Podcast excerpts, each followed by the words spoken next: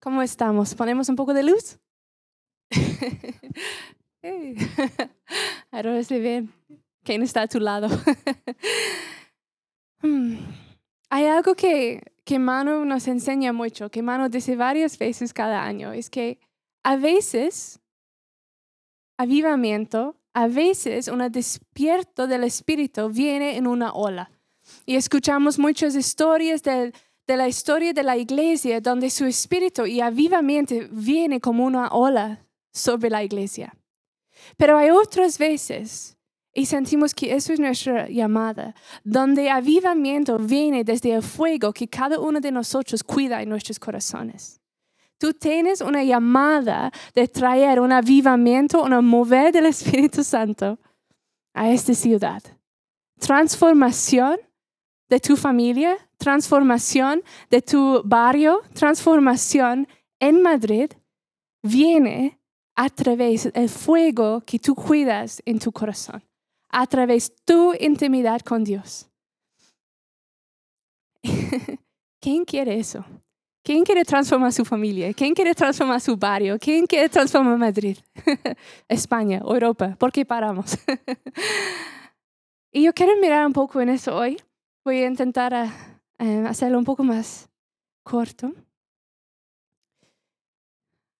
Pero yo siento que Dios quería hablar hoy sobre cómo cultivamos este fuego y cómo llevamos este impacto en nuestras vidas, porque comienza con ti. Eso comienza en tu vida. Entonces yo quiero mirar quién es nuestro Dios, como un poco de las características de Él, porque sus características definen quién somos, ¿cierto? Y en Éxodos 33, versículo 17 dice, el Señor contestó a Moisés, ciertamente haré lo que me pides, porque te miro con agrado y te conozco por tu nombre. El Señor contestó a Moisés, ciertamente haré lo que me pides, porque te miro con agrado y te conozco por tu nombre.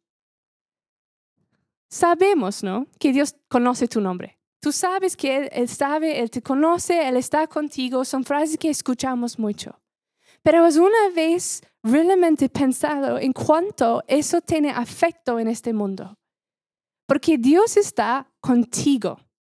No solo son un grupo de cientos de personas, Dios está contigo. Él sabe tu nombre, Él está escuchando tus oraciones, Él está contigo. No es un Dios que solo piensa en las multitudes. No es un Dios que solo mueve en los grandes lugares con, gran, con una nación. Él es un Dios de los individuales. Y si eso es cierto, importa lo que haces con tu vida. Porque tu vida, la vida de Moisés, piensa un momento, si, si él había dicho, pues podría regresar a Egipto, pero estoy muy cómodo aquí. Así que yo voy a quedarme en el desierto, tranquilo, disfrutando y a ver qué pasa con los israelitos. es la vida de este uno hombre se importa. Y no hay diferencia contigo. Tú importas. Lo que decides hacer con tu vida, con tu relación con Dios, tiene un impacto no solo con los vecinos, pero un impacto en la eternidad. Todavía estamos hablando de lo que Dios ha hecho a través de la vida de Moisés. ¿Qué van a decir de tu vida con Dios? ¿Qué es el impacto que tú vas a llevar a este mundo?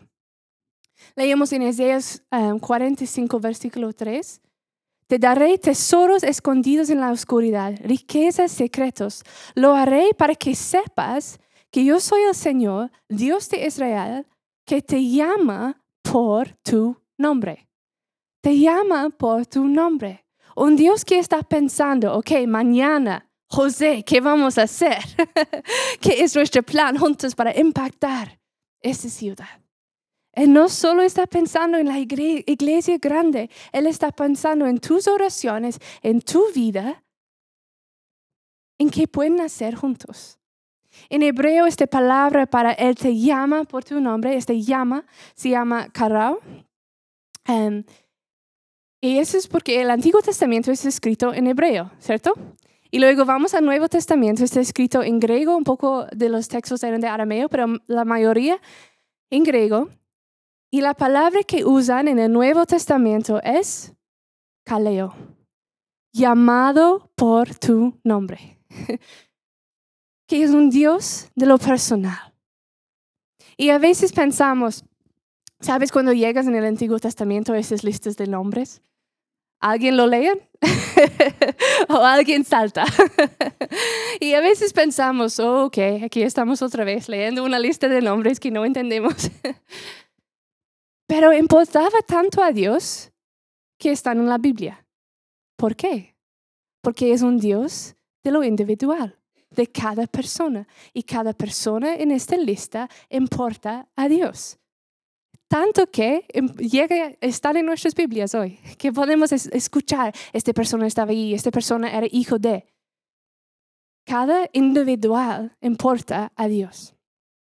Lo que tú haces importa en el reino de Dios. Y Él llama a las personas. Él llamaba a Moisés desde el desierto a su propósito. Él llamaba a Pedro. Pedro era pescador era rechazado por la mayoría de la sociedad, no era digno de, la mayoría de los trabajos. Y Jesús dice, cuando yo te veo, yo veo a alguien que puede ser el fundamento de mi iglesia. Entonces, cuando Dios te mira y Él te llama, Él no está mirando y pensando, ah, pero ellos se, se enojan un poco rápido, ¿no? Ella es muy débil en esta área, ella ha fallado otra vez ayer. Él te mira y Él ve tus capacidades. Él ve tu identidad como Él te ha creado, el diseño de Dios. Él te mira con gafas de este diseño. Ella fue creada para cambiar este mundo. Y cuando yo la veo, yo veo que ella puede. Y yo veo que ella tiene oraciones poderosas. Y yo veo que es posible. Él no te ve enfocado en tus debilidades. Él te ve a través su diseño en tu identidad. Y parte de este llamado de Dios, llamándote por tu nombre, es una invitación. Ven conmigo. Yo te voy a llevar a esta nueva identidad. Yo te voy a transformar. Yo te voy a ayudar. Yo te voy a hacer capaz de llevar a los esclavos a la libertad. Yo te voy a hacer capaz pescador, yo te voy a hacer capaz de ser el líder más importante en mi iglesia. Donde tú ves debilidad, Él ve la potencial para tu fuerza. Donde tú sientes miedo, Él ve tu capacidad para crecer en fe. Donde tú ves fallos, Él ve la promesa de tu victoria. Y necesitamos comenzar a ver a nosotros mismos a través de estas gafas de Dios para que podamos creer en el propósito que Él tiene para nosotros. ¿Tú te ves como Dios te ve? ¿O tú te ves como el mundo te ve? Porque hay una diferencia. Necesitamos comenzar a ver a nuestros propósitos, a nosotros mismos, a través los pensamientos de Dios.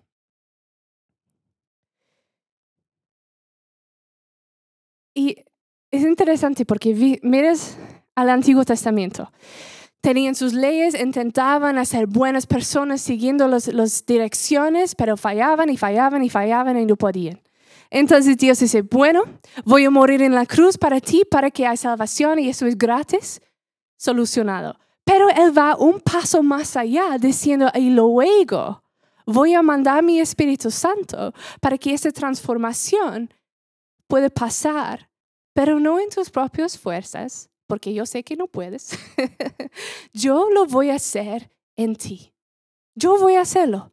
Solo tienes que amarme y tener fe que yo te puedo usar en los planes y los propósitos que yo tengo para ti. Fuiste diseñado para cambiar este mundo. Y yo voy a cumplir, cumplir mi diseño en ti para que lo puedas hacer. La única cosa que necesitas es crear en mí, amarme, para alcanzar los planes que Él tiene. ¿Quién quiere eso? Ya, algunas personas. ¿Quién quiere vivir en la vida que Dios tiene para ti? ¿Quién quiere que su vida tenga un propósito? ¿Quién quiere ser recordado por el amor que tuviste para Dios. Yo creo que la mayoría, ¿no? Pero la dificultad es que no podemos darlo, no podemos vivir en este propósito desde nuestras propias fuerzas. Primero, tenemos que arraigar y plantarnos en la verdad que soy importante para Dios. Soy un hijo, una hija amada. Dios me escogió, Dios me va a llevar, Dios murió en la cruz porque me ama tanto. Porque si no trabajamos desde este punto, desde este punto de identidad en el reino, si trabajamos desde, pues yo sé que hay un Dios, yo creo en Él, yo le amo, yo creo que Él me ama, creo, tal vez, y yo voy a comenzar a hacer las cosas que yo sé que yo debería hacer, y tal vez voy a llegar a ser una buena persona. Si lo hacemos desde este punto, siempre vamos a intentar a trabajar para ganar el amor de Dios. Y eso es peligroso, porque eso otra vez es en nuestras propias fuerzas. Y como hemos visto, los israelitos no es posible. No podemos. Si ellos no podían, nosotros no podemos. Necesitamos que su gracia y su Espíritu Santo revela en nuestros corazones cuán valoroso somos en el cielo. ¿Sabes que todo el cielo está pensando en ti hoy? Dios está cantando canciones de amor sobre ti. Toda la criatura está esperando para que tú te levantas. Desde este lugar de seguridad podemos comenzar a actuar. Pero si comenzamos a caminar antes de que recibimos una revelación de cuán importantes somos para Dios, es muy peligroso caímos en la religiosidad, intentamos ganar su amor por nuestras acciones. Y Pablo es muy claro en eso. No es posible. Es por su gracia. Tú eres increíble porque fuiste creado así y desde este lugar de seguridad puedes comenzar a caminar en tu propósito. Y lo hemos cantado hoy, lo hemos declarado. Pero yo quiero que realmente reflexiones hoy. Tú sabes que todo el cielo está pensando en ti, que los ojos de Dios están en tu vida, en tu corazón, que tú le importas más que palabras pueden explicar. Tú crees en quien Dios te ha creado para ser. Porque no podemos completamente entregarnos a nuestros propósitos, a nuestros llamados, hasta que tenemos claramente este punto clave, que somos amados. Porque serviéndole tiene que venir desde una respuesta de amor. Amor produce el rendimiento. Jesús vino a mostrarnos cómo un hombre puede vivir por Dios aquí en esta tierra. Él vino primero como un bebé. El bebé no puede hacer nada, no puede ganar nada, no puede trabajar. Él vino y necesitaba amor, necesitaba que alguien le cuide, necesitaba ser inundado en este amor. Y solo Jesús podría mostrarlo porque Él es hijo de Dios. Y Él vino para mostrarnos cómo podemos ser hijos de Dios cambiando este mundo. Él comenzó desde una posición de un hijo. Y porque Él tenía una convicción tan profunda en su ser de su valor en el cielo, Él lo sabía porque estaba ahí, ¿no? él veía la mirada de Dios claramente, los ojos de amor. Él veía cómo quebró el corazón del Padre cuando le mandó su Hijo a la tierra. Él sentí la presencia, las profundidades de su amor. Él lo ha vivido. Y desde este lugar, Él fue mandado a la tierra para mostrarnos cómo podemos impactar a una generación, a un mundo entero. Desde el lugar de amor podemos comenzar a dar. Desde el lugar de seguridad, desde el lugar de que tú eres aceptada, querida, perfecto en los ojos de Dios. Desde este punto podemos comenzar a derramar nuestra ofrenda. Jesús se fue a la cruz, pero Él no fue a la cruz para agradecer a Dios Él no fue a la cruz para ganar el amor de su Padre. Y tampoco fue a la cruz por el temor de perder el amor de su Padre.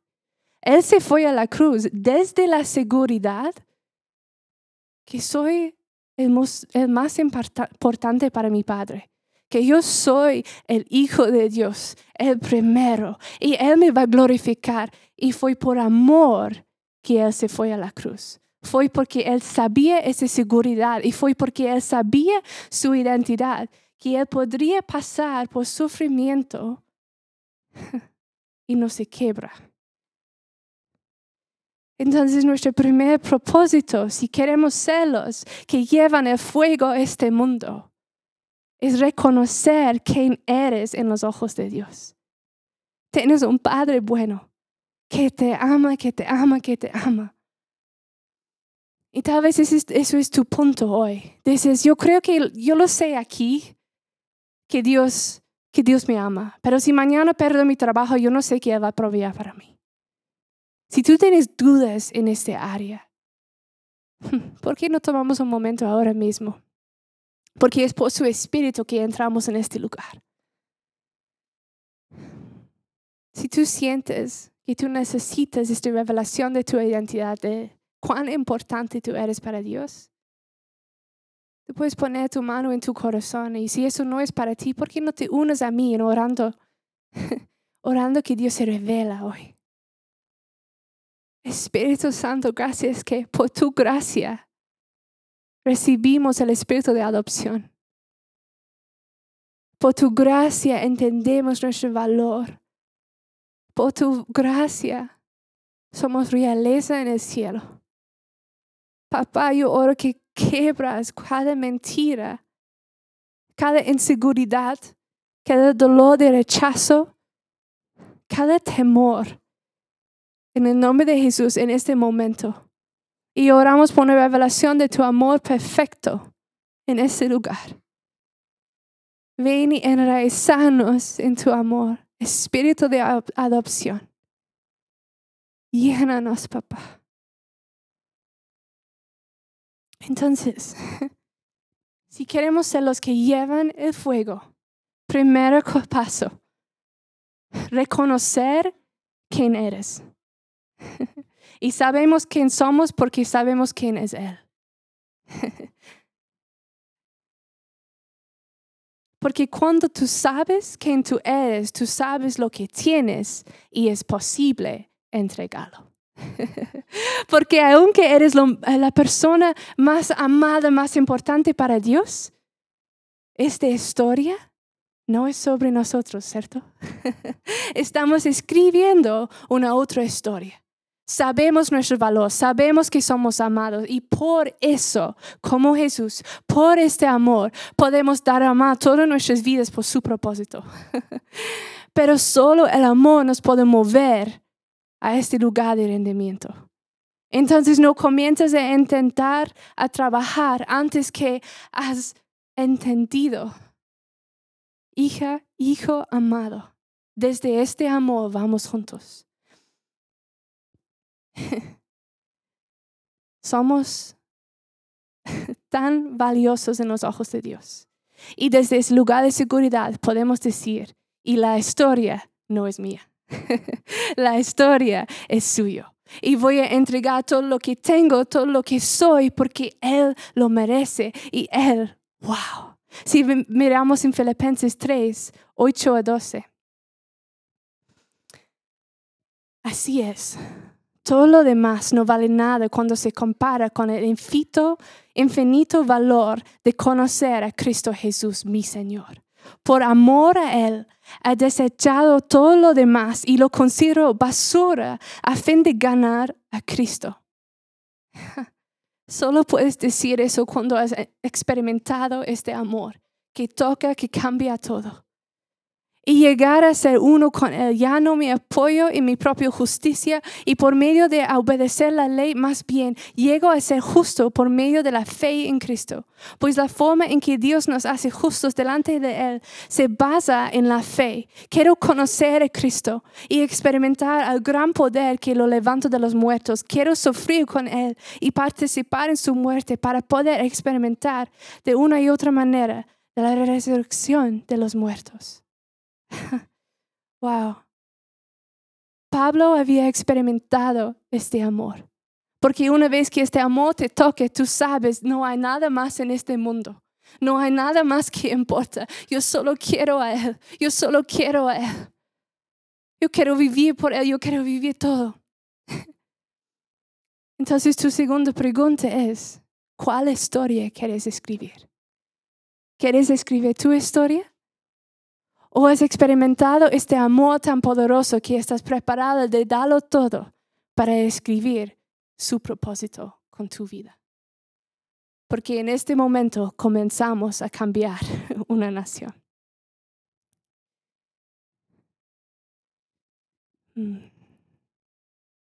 Hay muchas historias en la Biblia, los parábolas, donde Dios, donde Jesús nos enseña unas verdades de cómo funciona o cómo es el reino de Dios, que a veces son al revés en nuestro mundo, a veces no son entendidos. Pero yo siento que, que Dios quería enfocar hoy en un punto. el parábola de los talentos, ¿quién lo conoce? La mayoría, ¿no? Voy a resumirlo rápido. Que Dios da dinero a tres personas. Uno le da más, uno un poco menos y uno menos. Eh, no Dios, un, em, un dueño de un negocio. Le da tres personas dinero. Luego se va de vacaciones con la expectativa que cada hombre va a hacer algo con lo que tiene. El que tiene mucho, él ha trabajado, él gana lo doble y, y el este, maestro, el Señor, dice, qué bien, porque has hecho bien, em, estoy muy agradecido contigo Usted me dio cinco bolsas. Eh, ¿Dónde estoy? Voy a leer. Bien hecho, mi servo fiel. Has sido fiel en administrar esta pequeña cantidad, así que te daré mucho más responsabilidades. Ven a celebrar conmigo. La segunda persona también dobla lo que tiene su maestro regresar, celebrando con él. Muy bien hecho.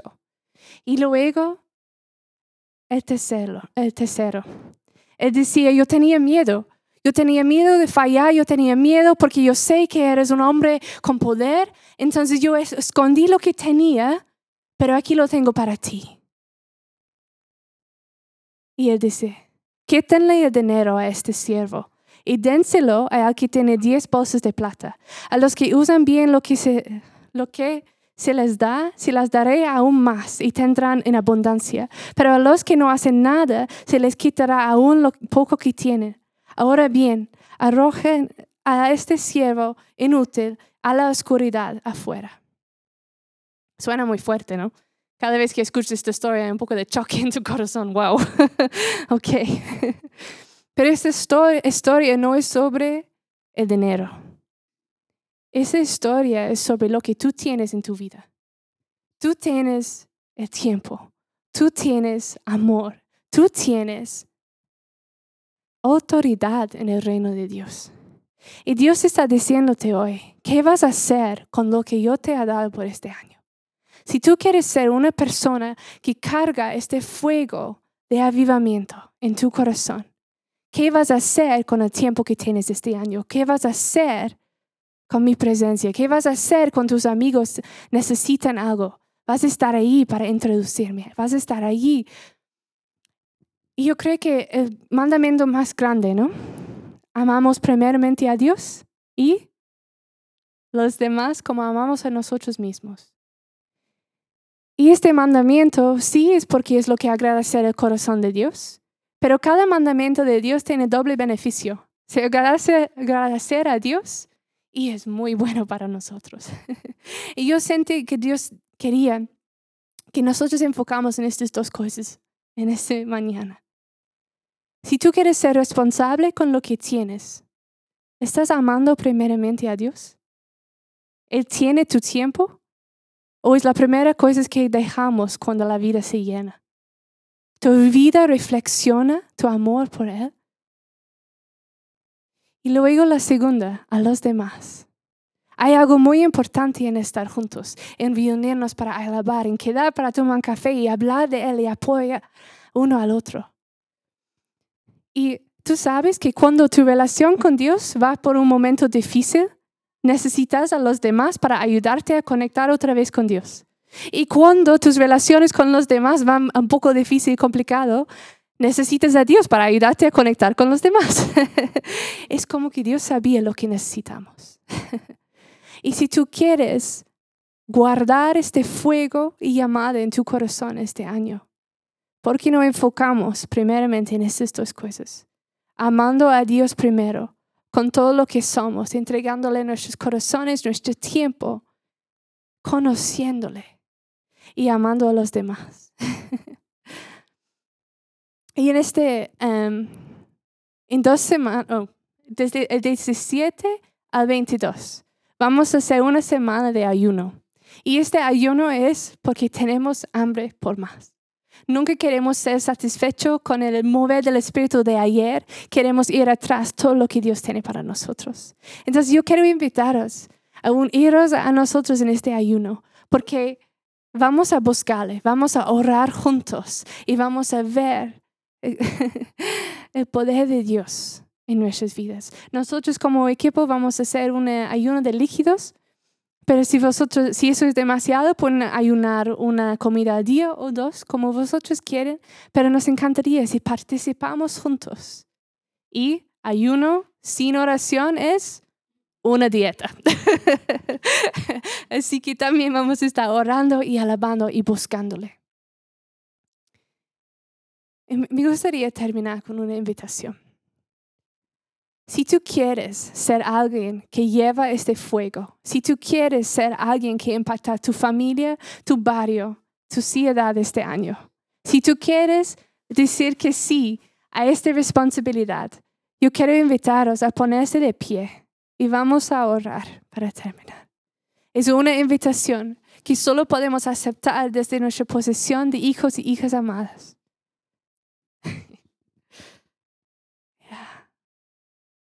Mm. Ya, Jesús, gracias. Que somos amados por ti. Gracias por tu ejemplo. Desde que desde tu presencia, desde tu amor, podemos rendirlo todo a tus manos. Que podemos ser una puerta de entrada por el reino de Dios aquí en esta tierra. Y hoy decimos sí. Queremos llevar este fuego, queremos arder por ti, queremos tomar responsabilidad de lo que tú has puesto en nuestras manos. Queremos arder por ti, queremos amar como tú amas. Espíritu Santo, ven y llénanos de nuevo. Ven y tócanos con este fuego. Entréganos lo que podemos usar en este año. Entréganos el Espíritu. Queremos ser responsables con lo que tú nos has dado. Te pedimos más. Hoy, Señor, te damos nuestro sí. Te damos nuestro sí de ser obedientes, de amar con todo lo que somos, de vivir vidas rendidos hacia ti. Úsanos, Señor. En el nombre de Jesús. Amén.